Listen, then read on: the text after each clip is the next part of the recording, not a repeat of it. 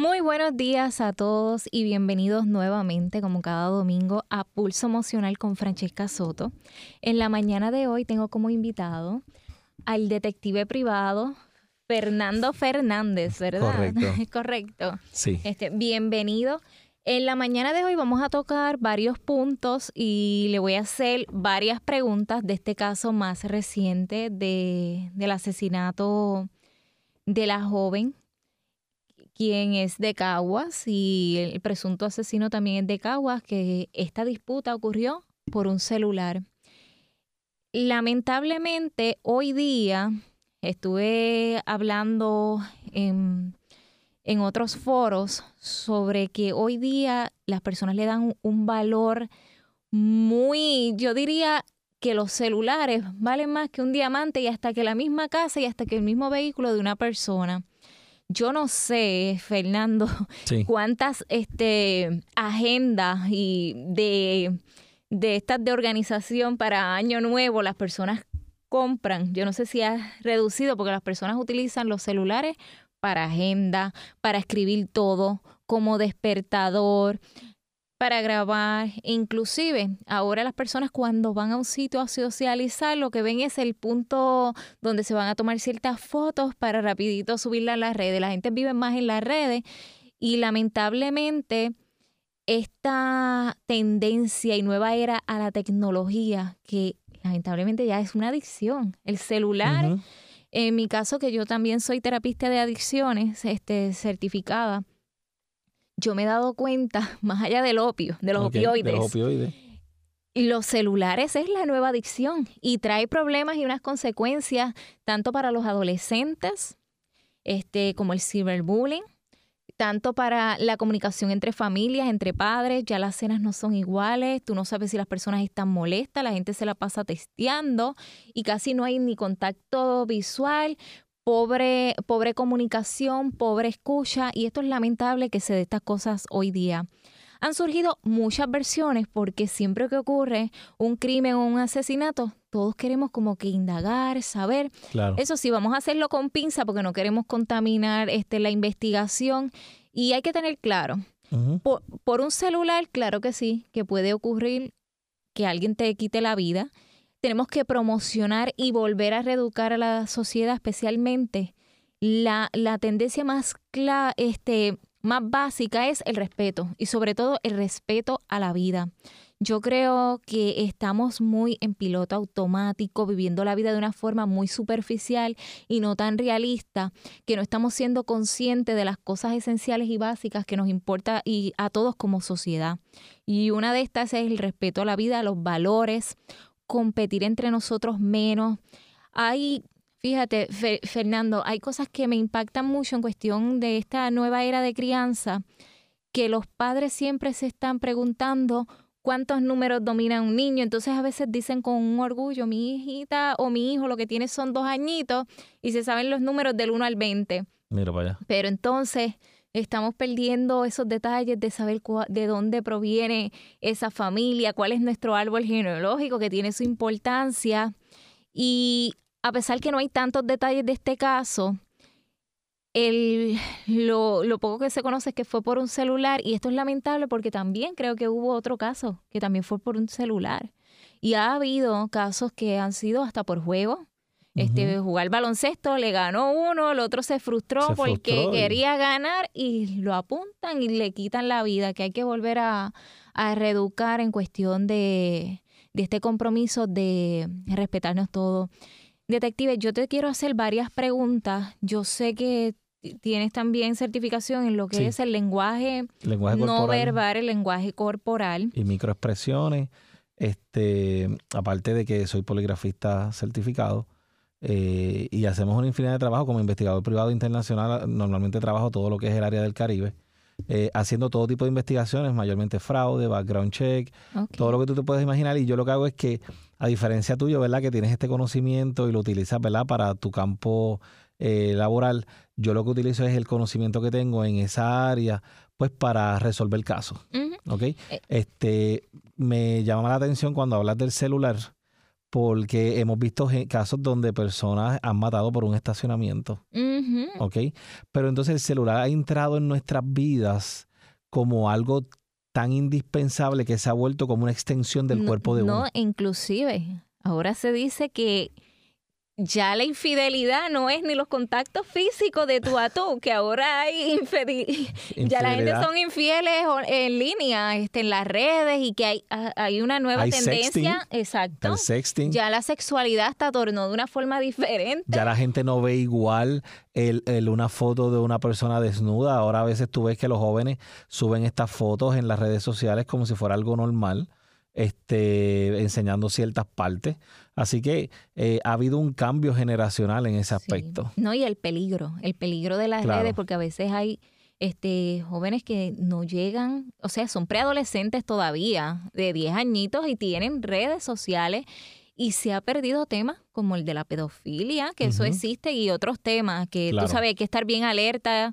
Esto ahora todos como que nos preguntamos, muchas personas se preguntan, pero por un celular, pero es que la realidad es que el celular es, es todo, los casos de divorcio, o sea, todas las estadísticas ahora han cambiado por los celulares. Muy, eh, bueno, una y ahora que dices eso, que las estadísticas de los divorcios han cambiado, te traigo a colación que cuando yo empecé a estudiar investigador privado o detective privado, realmente la palabra mi detective no me gusta porque la asocian mucho a los casos de infidelidad. Por eso es que yo siempre me anuncio como mm, investigador privado. Pero a pesar de eso, nosotros en mi compañía hacemos casos de infidelidad. Pero sabes que es uno cada tres meses, cada cuatro meses. Porque ha mermado, mm. porque ahora todo tú lo resuelves como pareja, como te llevas el celular, buscas en el celular y encuentras todo lo que necesitas. Entonces, el celular se ha vuelto una parte integral del ser humano donde ya eso es o sea que son menos los casos. Ya sí, son menos los casos. Por lo menos en mi, eh, yo tengo colegas que solamente se dedican a eso. Pero en mi caso ha habido una merma, pero desde hace años, hace como 3, 4, 5 años, hay una merma gigante, pero gigante de, de que a lo mejor tú hacías 4 o 5 casos al mes y ahora no haces uno en un mes. ¿Ok? Por eso es que, eh, número uno, nunca me ha gustado ese tipo de, casos y me he dedicado a, otra, a otras áreas, pero hoy en día el celular es, como te estoy diciendo, es una extensión de tu mano. A ti se te queda el celular y tú regresas. O sea, aunque ya haya guiado 20 minutos haciendo tu trabajo, tú regresas a buscarlo. ¿Por qué? Porque se ha vuelto una parte tuya y ahí está todo, desde los más secretos, eh, íntimos tuyos tal vez, hasta, hasta probablemente la información eh, de tus clientes que puede ser información confidencial. ya se graban las tarjetas, o sea, las personas no necesitan a veces ni andar con cartera, tú por... Pagas con el mismo celular, se te extravía, tus reportes de crédito pueden estar aquí porque si tienes alguna aplicación, todas tus cuentas de banco, entonces esto se ha vuelto, entonces la comunicación entre las personas ya no es los que estamos presentes. Ahora estamos presentes, pero estamos pendientes de hablar con otros a través de texto a la misma vez que quiero estar contigo aquí. Y los celulares y sobre todo los smartphones han cambiado la forma de, de, ver eh, el mundo, como lo decimos, ¿no? Sí, sí. Como investigador privado y la parte del lenguaje no verbal, las microexpresiones este, faciales, lo poco que pudiste observar de Jensen. Jensen es el nombre. Jensen, sí. Cuando fue, este, acudió, fue acudió al tribunal. ¿Qué pudiste observar de él? Mira, que te llamó así la atención porque estábamos hablando fuera de cámaras que esto del lenguaje no verbal uno tiene que tomar también en cuenta muchas cosas porque en mi caso en mi caso yo tengo mi tabique desviado ¿qué pasa con el tabique desviado? que sufro de alergias y lamentablemente esas alergias me producen o estar tocándome la nariz o me ahogo con más facilidad. Correcto. Y entonces, en mi caso, pues yo tengo que tomar a veces agua, tragar, yo hablo más pausado que ese detalle, si alguien me va a evaluar a mí, y a mí me encanta hablar con manos, pues lo tiene que tomar en cuenta que yo pues sufro de ese detalle y puedo... Este, Crear otra impresión. Exactamente. Ok, lo que pasa es que normalmente cuando tú utilizas este tipo de técnica, tú tratas primero de indagar sobre la persona que vas a entrevistar o vas a interrogar. En mi caso, cuando las utilizo para resolver casos que, ¿verdad? Que, que, clientes me contratan, ya sea que yo tenga que entrevistar por un robo o interrogar a alguien por un robo, ya sea en una compañía, algo interno. Pero en el caso del muchacho, hay, hay ciertas cosas básicas que tú puedes determinar. ¿Cuáles son? Mira, por ejemplo, cuando él llega, él llega en lo que se conoce como una postura alfa, que es una postura donde tú entras con el, mentón erguido, el pecho hacia afuera y los hombros hacia atrás, y entras en posición eh, de aquí estoy. ¿Qué es lo que hay que hacer? ¿Ves? Entonces, durante el transcurso vamos viendo que su lenguaje corporal va cambiando mientras va ocurriendo la severidad del asunto, ¿no? Él llega con su abogado, ya tenían determinado de que no iban a hablar con la prensa, de que no iban a, de que él no iba a hablar con la prensa, de que él no iba a decir nada. Oye, y yo como investigador, yo te puedo decir que eso es lo más correcto. Lo más correcto es tú llegas porque estás en un proceso donde te están investigando. Mire, no hable usted no puede determinar la culpabilidad de alguien porque el acusado no quiere hablar, porque la constitución una de las cosas que dice es que todo lo, o sea, que tienes derecho a permanecer callado. ¿ok? Y como tú tienes unos derechos, pues mira, pues, usted no va a hablar. Pues ya eso estaba muy planeado por parte de la defensa, ¿no? Y estaba y es muy muy muy acertado. Ahora, ahí es donde ocurren los cambios que tú no puedes controlar porque hay cosas dentro de él que quieren salir. Entonces, cuando él, él, entra en esa posición alfa, tú ves que la prensa lo increpa y le meten los micrófonos al medio y le empiezan a hacer miles de preguntas. Y tú ves en la boca que él empieza a hacer unos gestos con la boca. Y muchas veces, y por eso te digo muchas veces, porque no puede, puede ser que él tenga un problema en la boca. Exacto, no sabemos. O una manía, un tic nervioso, algo que ya es de él. Exacto. Y hablando de tic nervioso, por ejemplo, para traerte algo a colación, eh, que no va con el tema, pero David Berniel, que estaba por los populares, él hace mucho ese gesto con la boca cuando le están haciendo preguntas. Pues tú tienes que determinar, ¿ese gesto es normal en él o es un gesto o es un movimiento, una, una microexpresión facial de él a las preguntas o qué es lo que está ocurriendo? Mm. Pues en el caso del muchacho, pues tú ves que hay una incomodidad cuando lo atacan y le empiezan a hacer preguntas y tú ves que él empieza a eh, morderse los labios tal vez a, mover la lengua dentro de la boca, porque ya él tiene en su cerebro que, que su abogado le dijo, no vas a hablar con la prensa. Pues tú tienes que buscar la manera de controlar ese impulso. ¿Y cómo tú lo controlas? Mordiéndote la lengua, mordiéndote los labios, hasta que logres entrar a un área que estés más seguro y que no tengas a todo el mundo encima preguntándote.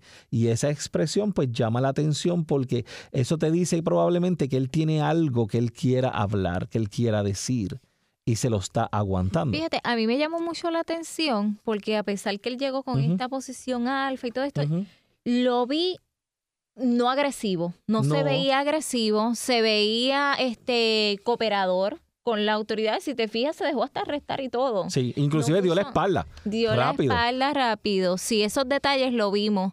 Este, Obviamente eso no podemos saber la ciencia cierta que estaría pensando ni nada de eso. Y no sabemos solamente en este caso quien más puede abundar son los testigos, más allá de lo que se ve en la cámara. Y hay que esperar por todos esos detalles que se dé la vista. Hablando de los testigos, los testigos pueden ser los más confiables como los menos confiables tú que estás en esto, la memoria falla. Sí, la memoria falla. La memoria por el estrés agudo, por el estrés agudo. Y la memoria olvida. Mientras más tiempo pasa, hay un postulado en investigación que dice tiempo que pasa, verdad que huye. No es lo mismo decir algo que tú lo tienes fresco en tu mente que decirlo una semana después. Sí, porque cuando tienes un evento traumático, el mismo cerebro, todos tenemos unos mecanismos de defensa que se activan y especialmente se nos activa lo que es el sistema parasimpático.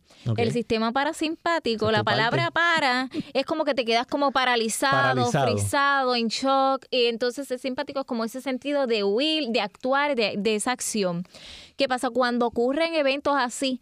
¿No te ha pasado que un susto y como que uno se nubla, como que te quedas en ese estado en shock? Entonces, ¿qué pasa? Cuando ocurre estas situaciones tan graves, si no serían anormales en ese sentido, hay dos tipos de estrés y todos sufrimos los seres humanos estrés. Mm. Este, por ejemplo, ahora mismo, eh, todos sufrimos de estrés. Ahora, el estrés, este, de unas cantidades bien elevadas, como él dice, nos puede llevar a la muerte o a sufrir este ciertos trastornos, entre estos ansiedad, entre otros. ¿Qué pasa? Cuando ocurren estos eventos, las personas bajo estos estados pueden entrar en la fase de estrés agudo. El estrés agudo, esto dura no, no puede durar mucho. Si, si sobrepasa dos meses ya sería un estrés postraumático. Este, en ambos se debe de incurrir ayuda profesional porque estamos hablando de eventos que, como él dice, el estrés te, ocasiona insomnio. Si no duermes bien, no vas a registrar bien. Que me imagino que las personas que están en este, que estuvieron en este evento y presenciaron esta, esto tan lamentable, sus horas de sueño no van a ser igual pueden, eh, cuando tú entras en estos estados de estrés, tú escuchas hasta un ruidito, ya tú piensas que son disparos y te pones bien hipervigilante. Ahí es donde entra, ¿verdad? Y perdón que te interrumpa, ahí es donde entra la habilidad del investigador. Porque está el, el, investigador interroga al sospechoso, pero entrevista al testigo. Ahí está la habilidad del, del investigador de poder llegar a ese testigo y, entrar a la mente del testigo y poder, como digo yo, exprimirle la mente para sacarle la mayor cantidad de información posible que pueda ayudarlo a resolver el caso. Porque lo peor sería que tú entrevistes a un testigo y ese testigo a la semana te llame y te diga, mire oficial, me acordé de otra cosa. Porque entonces... Después de esa fase van a comenzar a acordarse de un poquito de cosas, pero no siempre van a hacer las cosas con claridad. Por eso es que es tan primordial esa entrevista de, de, de esos testigos, que el investigador tenga experiencia. Y si no tiene experiencia, debe estar acompañado de otro con experiencia, porque tú lo que buscas es obtener la mayor cantidad de información posible para que eso no se le borre de la mente a la persona. A pesar que yo tengo estos conocimientos básicos en el campo de la conducta humana, mi expertise no es en psicología forense, que ahí entraría, como él dice, un psicólogo forense que es más con estos casos de mente, mentalidad criminal. Inclusive cuando a mí me preguntan de la agresividad, que a veces yo hablo, mira, agresivos todos hemos sido en algún momento de nuestra vida. Y a veces las personas escuchan la palabra agresividad y piensan, esta persona puede matar a alguien. No necesariamente, ¿verdad? este, porque tú sufras de ira, eso quiere decir que vas a incurrir a eso. Hay personas que la saben manejar o aprietan cosas o se meten en deporte para, para controlar canalizar. y canalizarla como tal. No quiere decir que la agresividad te lleve a asesinar, matar a alguien, eso no es así. En casos como este, que entraría un psicólogo forense, hay que indagar mucho si esta persona eh, tiene algún tipo de historial, eso pues lo van a indagar. Si no lo tiene, siempre se hacen entrevistas, este, cómo fue su infancia, cómo fue, en el caso de él me parece que es casado, cómo es su relación con su pareja, con sus hijos. Son, o sea, son múltiples escenarios, múltiples entrevistas, por eso es que todos estos casos duran tanto tiempo y tantos años. Yo sé que todos queremos como que los casos se resuelvan rápido, pero los casos pueden tomar hasta más de un año, porque como él dice, las personas, la memoria falla y el problema es que testigo es el testigo inmediato que estaba cerca. ¿Qué pasa cuando ocurren estos casos? Personas que quizás estaban a pies más de distancia quieren llegar ahí, comienzan a preguntar, las personas bajo nerviosismo te dan una versión esta otra persona que buscó la versión va al grupito del otro bote, le tira la versión, este otro le lleva el mensaje y cuando tú vienes a ver la historia entera cambia. Hay, un, Ese es el problema. Hay un juego, no sé si tú lo haces, donde pones unas personas en círculo y tú le dices algo al oído a una persona y ese lo va pasando y lo va pasando y cuando llega al final es otra cosa es otra historia totalmente diferente. Exacto, pues, pues ese tipo de, de, situación le puede ocurrir a un investigador que esté entrevistando a unos testigos de un hecho. Y hay muchos factores, y volvemos a lo mismo, depende de ese investigador, de su destreza de hacer preguntas. Exacto. Preguntas abiertas, preguntas Por cerradas. ejemplo, cuando traes eso, alguien que no escucha bien, que tiene problemas de audición y tú le, tú le dices que le dijo hola, la persona puede cambiar la versión en una palabra similar que, que diga que le dio con la olla y entonces por ahí sigue y toda la historia cambia. Eso es que... Correcto. entonces, ¿qué pasa? Esa habilidad del investigador de hacer preguntas eh, es lo que te puede dar eh, buenos resultados al momento de investigar por ejemplo, una pregunta, preguntas cerradas de sí o no, o tal vez preguntas abiertas donde tú obligas a la persona a hacer un análisis y a pensar de qué fue lo que ocurrió. Y toda esa destreza depende de los investigadores. Por eso es que dicen que la evidencia testifical, que es lo que estamos hablando de los testigos, es en muchas ocasiones la menos confiable. Y la más confiable es la evidencia científica, donde, dentro, donde dentro de un método científico tú pruebas qué realmente ocurrió allí, cómo entró, cómo salió, cuál fue el resultado basado en esto y basado en pruebas. Sí, ¿dónde fue que encontraron ese celular? Si fue que lo encontraron, desde qué distancia, cómo fue que surgió, qué mensaje. Sí, es algo bastante extenso. Pieza de evidencia que tú levantas de un sitio jamás regresa a su posición original. Si el, si el arma estaba apuntando para allá y alguien la tocó y la cambió y después trató de volverla a poner, jamás va a volver a su posición original. Por eso es que todo tú ves que se retrata la escena, se retrata las piezas de evidencia en el sitio. Todo eso puede cambiar y todo eso puede cambiar lo que allí ocurrió. Este caso, ¿se va a resolver? Yo entiendo que sí, porque hay videos, a pesar de que estamos hablando de la evidencia testifical, pero hay evidencia testifical. Probablemente le acaban de ocupar dos armas. Tengo entendido, probablemente una de esas armas es la eh, de las armas eh, que se utilizó que probablemente le pueden hacer alguna prueba balística si levantaron algún tipo de, proyectil o algún tipo de casquillo. Todo, eso se hace para determinar eh, la distancia. Alguien que me está, alguien me estaba diciendo contra, pero eh, es posible tal vez que le hubiera disparado a la mano, si era que quería quitarle el celular o dispararle al pie. Eso no es lo que te enseñan cuando tú coges los cursos de adiestramiento en armas. Cuando tú coges cursos de adiestramiento en armas, te dicen que dispares a la masa que es el centro del cuerpo. Y eso, y, tú no disparas, pero la gente habla, ah, pero es que las armas son para matar. No, el arma, cuando tú tienes portación, a ti te enseñan que es para defensa. O sea, cuando hay sí, algo, es algo sumamente serio. Correcto. Entonces, ¿qué pasa?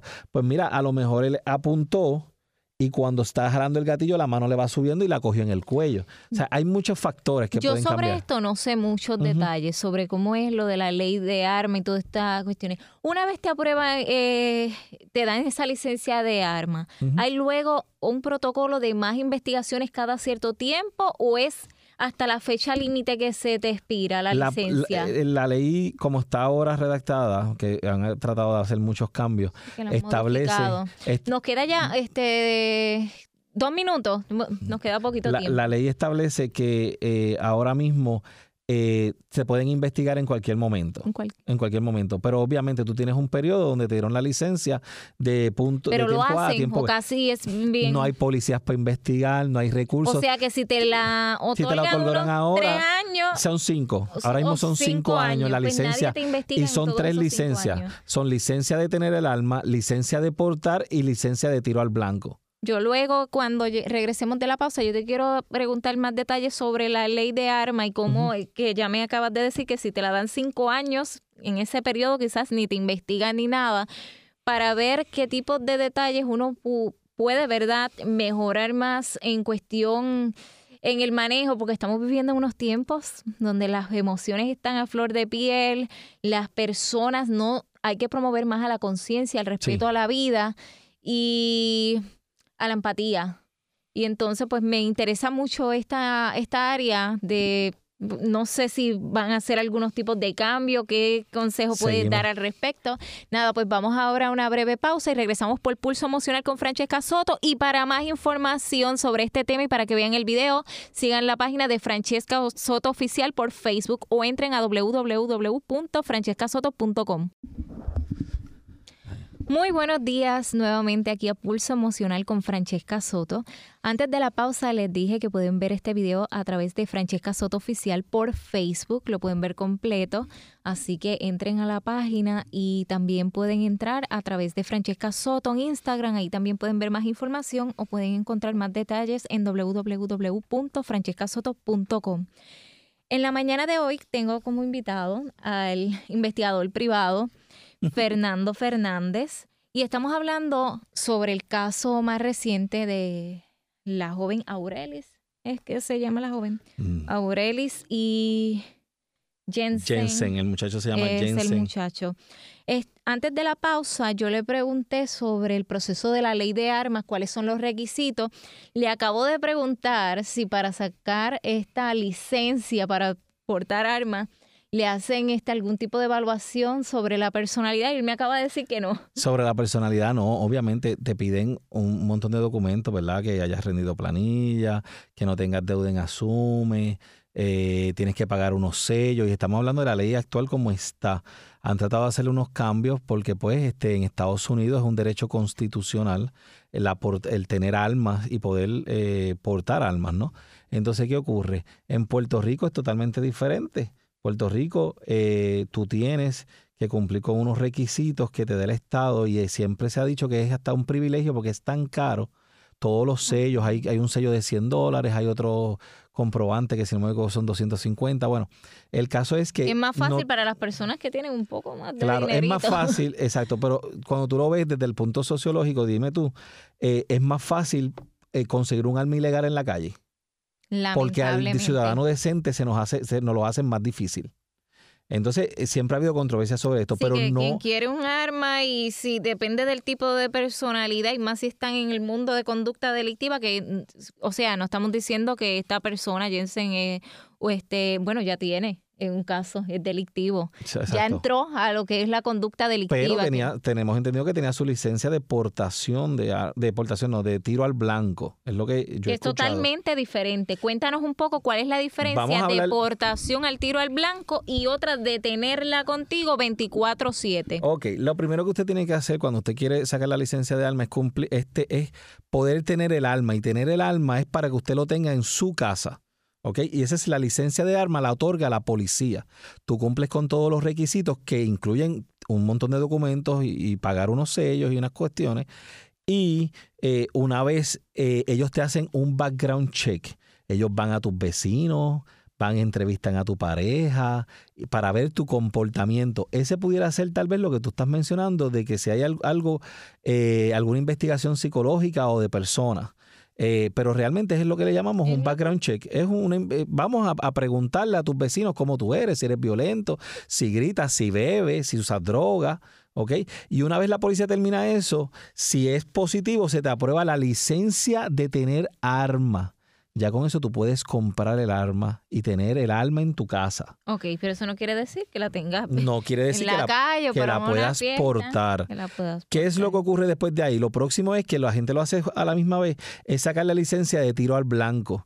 ¿Por qué? Porque aunque usted no lo crea o usted no lo quiera, e, el, tener un arma y eh, eh, usted, esto cae dentro de lo que pudiera ser un deporte. ¿Por qué? Porque tiro al blanco es un deporte y usted puede ir a un campo de tiro a practicar ese deporte con su arma que usted tiene permiso. Pues usted saca la licencia de eh, tiro al blanco y en tiro al blanco pues usted puede comprar todas las balas que usted quiera para el calibre del arma que usted está autorizado. Para tu tiempo de recreacional, que realmente eso era como para un tiempo recreacional. Exactamente, el tiro al blanco es para tú ir a practicar. Ahora, la aportación la otorga el tribunal mediante una vista y mediante otros documentos más que hay que someter. Que esa él no la tenía. Esa es la que yo entiendo que él no tenía. Entonces, ¿qué ocurre? Cuando tú tienes la aportación, tú puedes andar con esa arma 24/7, pero tú tienes que probarle al tribunal por qué tú necesitas tener esa arma 24/7 en tu cintura y solamente puedes transportar, o sea, tener una a la vez no puedes tener dos, tres, ni cuatro, ni andar como si fueras Rambo por ahí. Sí, sí, porque realmente eso cuando te la otorgan para que la tengas 24/7 es en caso de legítima defensa, o sea, de defensa propia. No es que vas a matar ahí a alguien porque te miró mal o te dijo algún tipo de palabra que te incomodó. Eso no es así. Eso es en caso en que tu vida esté en riesgo totalmente, que alguien te apunte directamente. Y eso es lo que te enseñan cuando ay, tienes que coger un curso de manejo de armas. ¿sabes? No es que tú coges el arma y ya te fuiste, te obliga el Estado a coger ese curso de manejo ¿No hay curso de manejo de control de impulso? No. No. Pues mira, estos son como que unos detallitos. Eso es algo que cuando vienen las vistas públicas sería bueno llevarlo, seguro. Sí, sí, porque estamos en unos tiempos que más allá de este caso, porque mira, esta situación uno las ve cuando ocurren y la prensa las vuelve y les le dan auge, pero realmente estos tipos de conducta delictiva y casos que tan ilógicos que tú dices, ¿en serio matan a alguien por esto? Pues mira, sí Lamentablemente, aquí en Puerto Rico hubo un caso, yo no sé si ya va unos 10 años, que por una persona jugar baloncesto y ganarle a alguien, lo apuntaron y lo mataron. Aquí, ¿a cuántas personas no han matado en Plaza Las Américas por, un, estacionamiento? O sea que esto no es algo que tenemos que estar esperando que ocurra cada 5 años, 10 años, que existan unos 20 o 30 casos para tú tomar acción e implementar unos cambios. Francesca, estamos en una sociedad, no solamente la sociedad, también eh, la legislatura, el ejecutivo, no sé si te has fijado que somos reactivos. O sea, cuando ocurren las cosas es que entonces vamos a hacer algo para evitar que eso pase. Y han pasado tantas cosas que yo entiendo que fallamos en ser proactivos, en prevenir, en tratar de evitar que estas cosas pasen. porque ahora tenemos que hacer leyes? Porque esto ocurrió cuando desde antes se sabía que cosas así pueden pasar.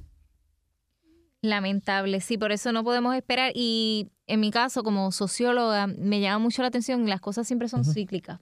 O sea que de un caso, de aquí a dos semanas podemos ver otro caso similar. Similar.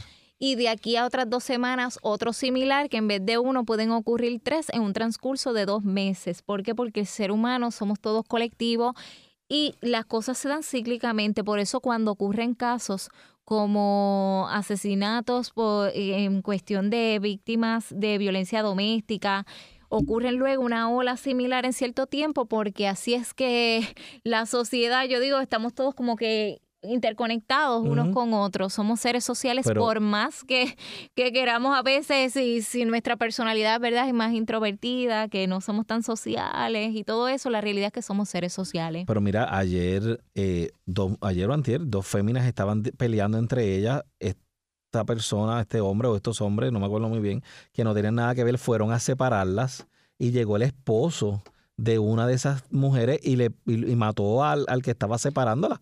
Ahí es que estamos entrando, que hay que, que hay que promover la conciencia, ser más consciente y una nueva comunicación. Las personas ahora están actuando en piloto automático. Quizás la reacción de este esposo fue ah, me está, este individuo fue que me agredió a la mujer. O sea, nos estamos dejando llevar por pensamientos automáticos e irracionales que muchas personas ocurren, este, que no son saludables. O sea, eso no es que le ocurren a todo el mundo. Muchas personas que lamentablemente, por eso es uno de los modelos de terapias más utilizados, el cognitivo-conductual o terapia emotiva irracional este, para que las personas este, puedan reaccionar más y ser más conscientes de las cosas. Eh, hoy día yo veo que las personas, como estamos tan activas, eh, y como estamos pendientes mucho a la vida de las redes, que yo digo que las redes nos suman, pero también nos restan en el sentido de que muchas personas entran en este estado de competencia o quieren hacer lo que hacen otros. Entonces, hay, hay mucha, eh, fíjate, a mí me llama mucho la atención a veces cómo llevamos los mensajes.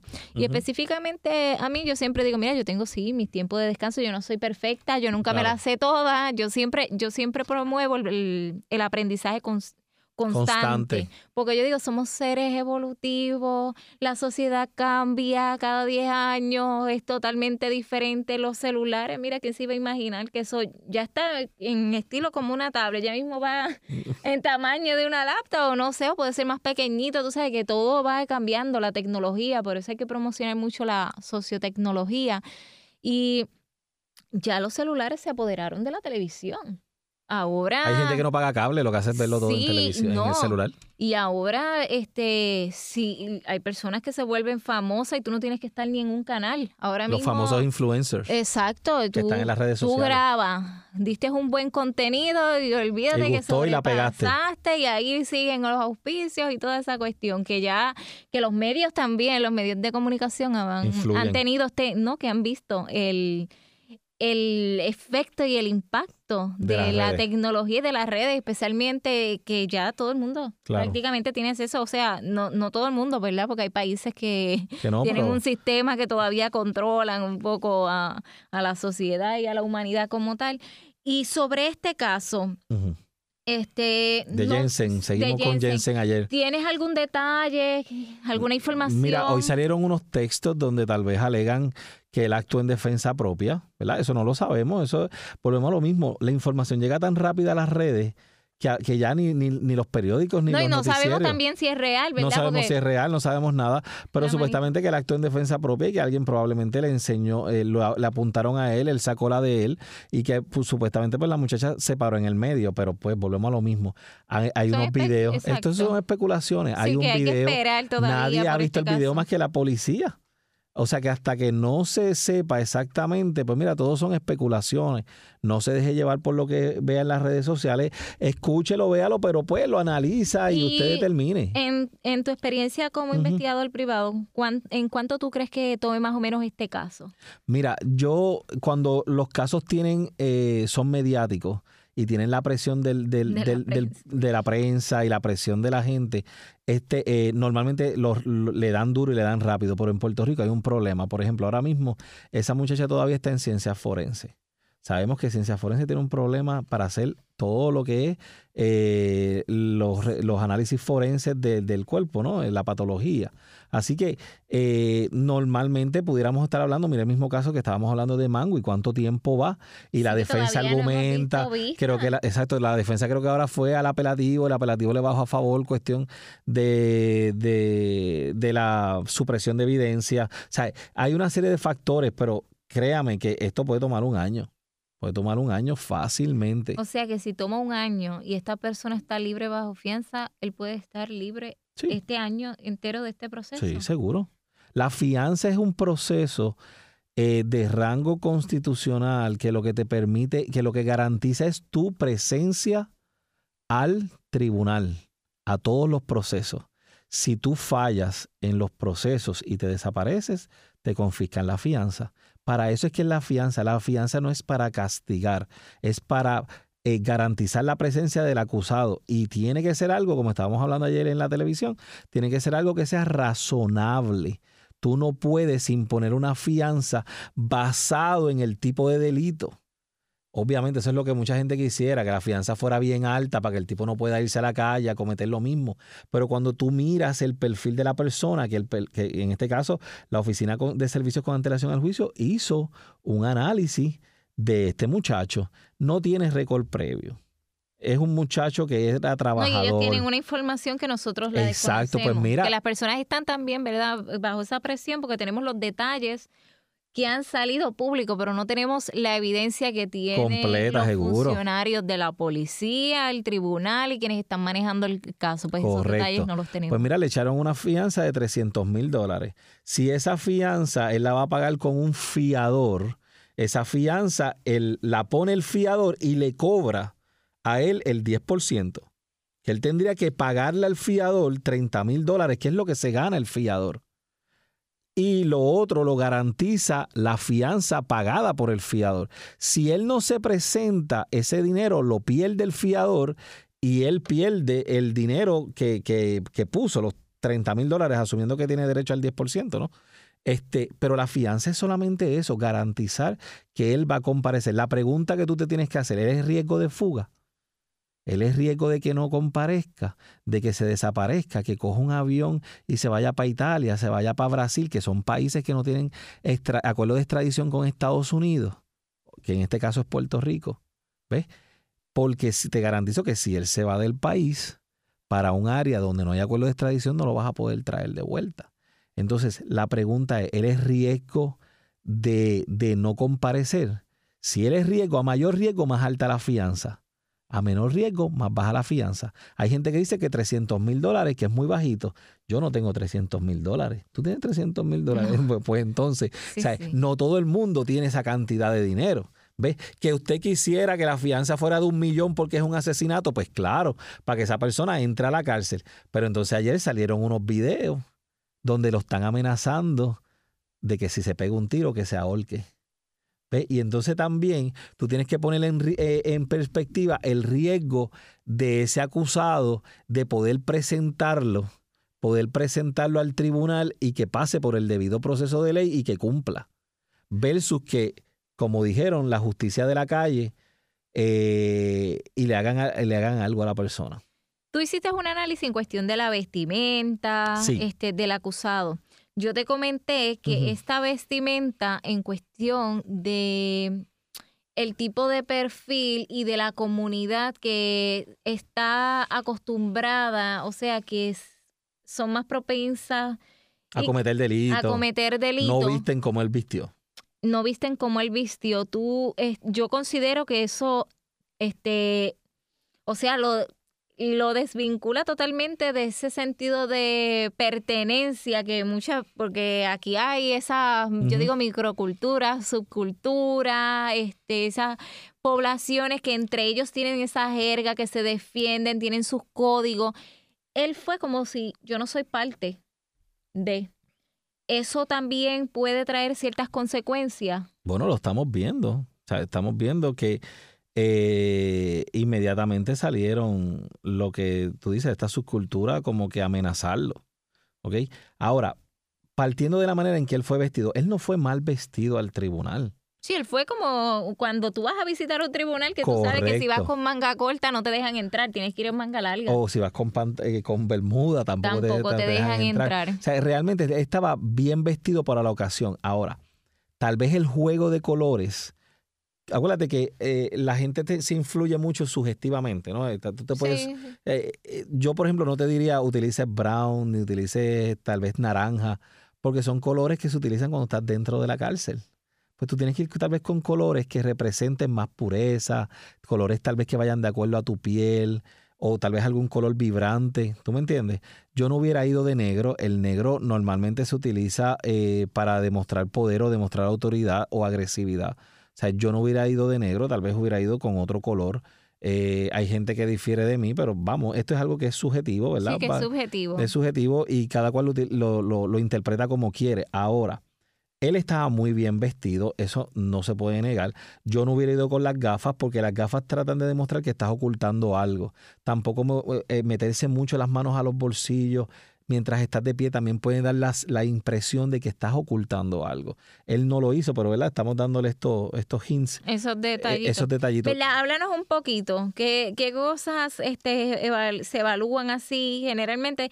Este, para los que no saben, Paul Ekman es un psicólogo y fue el pionero en cuestión de las microexpresiones. Él habla de siete, siete. De siete que son universales. Felicidad, eh, tristeza, sorpresa. Sí, que son unas reacciones universales, o sea que no es en el lenguaje. En el caso de nosotros los puertorriqueños que hablamos con las manos. Claro. ¿Qué detalle, qué elementos? Porque para mí yo creo que no hay, ¿verdad?, tesis en esa área de un puertorriqueño, vamos a suponer en mi campo, un psicólogo que diga quiero estudiar las microexpresiones de la cultura puertorriqueña, porque nosotros los puertorriqueños para todos es un lenguaje. Claro.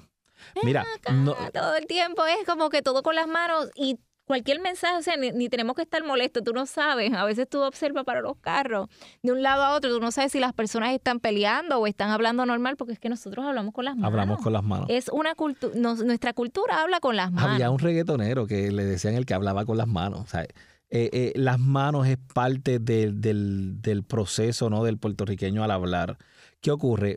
Eh, de la manera en que lo explica Paul Ekman y, todas las personas que están, ¿verdad? Eh, han descubierto las microexpresiones y el lenguaje corporal, lo que te dicen es que a mayor movimiento coherente de las manos, mayor dominio o mejor memoria o, de lo que estás hablando. ¿Ok? Eh, y esto tú lo notas porque cuando la persona no sabe de qué está hablando, deja de utilizar las manos, deja de hacer movimientos con las manos. O sea que si tú ves una persona que está hablando y está hablando de un tema y, domina el tema, tú vas a ver movimientos de las, manos, de las manos de la persona tratando de explicarte lo que te está hablando. Oye, cuando yo hice mi, yo hago cápsula, que para los que entren en Francesca Soto Oficial en Facebook, en la primera, a mí me gusta hablar con las manos, pero me gusta, eso es parte de mi personalidad. Y un comunicador me dijo, utiliza menos las manos. Y yo a veces, cuando me invitan, como tengo ya eso en mente de que hablo mucho con las manos, pues intento de, de ponerme las cruzaditas así para no moverlas tanto. Pero a mí me encanta hablar con las manos, o sea, es, algo innato y más que yo soy, para los que no saben, yo, yo fui criada en Moca y entonces éramos un barrio donde está toda la familia y a veces para ese tiempo pues no estaba esta tecnología de uno tener celular todo el mundo y los teléfonos eran de las casas. O sea, y a veces tú le querías comunicar algo a tu tía y tú salías en el balcón gritando y toda esta cuestión pues uno aprende a utilizar en las manos y y un tipo de lenguaje más, porque aquí en Puerto Rico, como te digo, nuestra cultura es muy expresiva, todo lo expresa. Y yo digo, eh, nuestra cultura en parte, un poquito, es algo histriónica. Pero, pero eso que, que mencionamos de cuando tú no dominas el tema es universal tú vas a ver que cuando la persona no domina el tema, usa O se la tranca o algo. Exacto, se tranca o no las usa. ya tengo que tener cuidado porque como me dijeron, no las muevas tanto. Ahí es donde, pues mira qué es lo que ocurre. Yo difiero de, difiero de las personas que están en el área de comunicación pública o relacionista público que le dicen a las personas no muevas tanto las manos. ¿Qué pasa? Que ellos le dicen eso porque normalmente cuando tú mueves mucho las manos te puedes ver como que estás alterado, como que estás gritando, como que estás tratando, que es lo que estamos hablando de la cultura sí, de nuestra cultura, nuestra cultura no es así, nuestra cultura no es, no o sea, nuestra cultura no es quedarte tieso. tieso en las noticias y también eso tiene que ver este no sé. Eso no también. ¿Qué ocurre? Yo le digo, cuando yo tengo mis clientes, ¿verdad? Que me piden asesoría en la parte del lenguaje corporal, ya que cuando ya, no cuando es este investigación, yo les digo, que tus manos las puedes mover, pero tienen que ir acorde de lo que estás diciendo y a la distancia proporcional. No las puedes tener muy hacia afuera ni las puedes tener muy pegadas. Eso es lo que estábamos hablando ayer. Mientras más afuera las manos, eres más extrovertido y te ves como que tal vez estás gritando o que estás haciendo, a diferencia de cuando las tienes pegadas, que te pudieras ver más introvertido hacia lo que estás hablando pero el uso de las manos correcto apoya lo que tú estás transmitiendo con tu, con tu boca, ¿no? Con lo que tú quieres decir. Así que el uso de las manos correcto es perfecto para llevar el mensaje que tú quieres llevar, pero tienes que saber usar las manos. Ayer estábamos viendo a Jensen que estaba hablando con su abogado y le hacía como unos gestos marcando. Esos son eh, unos gestos que ilustran y apoyan lo que él le está diciendo al abogado. Y eso era lo que estábamos viendo y lo estábamos hablando. Okay. Sí, comentamos que entonces tú, en cuestión, por lo menos yo, en mi observa. a mí como investigador me dice muchísimo el que tú utilices las manos, porque si yo miro tus ojos y yo veo que tú estás recordando algo y empiezas a explicármelo con las manos a la vez y todo va acorde, yo puedo deducir que me estás diciendo la verdad. Pero cuando tú me quieres mentir, las manos las dejas de usar, empiezas a gaguear, te quedas buscando la respuesta. ¿Por qué? Porque estás analizando qué me vas a decir. Pues entonces puede ser que me estés mintiendo. ¿Ok? Y otra cosa, cuando tú estás hablando con alguien, que lo estábamos hablando ahorita, mientras más cercano tú estás a la persona, es porque hay más confianza y mientras más te alejas es porque hay menos confianza. Pero eso no es absoluto ni es... Ni sí, porque ahí entra la personalidad, o sea, otros tipos de pruebas que se hacen. Oye, el ejemplo más, más inmediato lo tenemos tú y yo aquí ahora mismo. Ahora mismo estamos aquí pegados, pero es para poder aparecer en la cámara. ¿Me entiendes? a mí me gusta mirarlo y yo digo, pues te tengo que mirar y mirar la cámara. Pues, pero no quiere decir nos conocimos los otros días, no quiere decir que tengamos confianza. Ahora, bajo algunas circunstancias, tú pudieras mirar a las personas y verlo así. poquito tiempo y fue el tema muy interesante. Este, conmigo en la mañana estuvo el investigador privado Fernando Fernández. lo pueden conseguir, ¿verdad? Bajo ese mismo nombre. Me pueden buscar en las redes como Fernando Fernández, investigador privado. Muy bien. Y a mí me pueden conseguir en Facebook como Francesca Soto Oficial o a través de www.francescasoto.com y vayan a Francesca Soto Oficial para que puedan ver este video y así vean quién es Fernando Fernández. Te gracias a todos por sintonizar Pulso Emocional con Francesca Soto.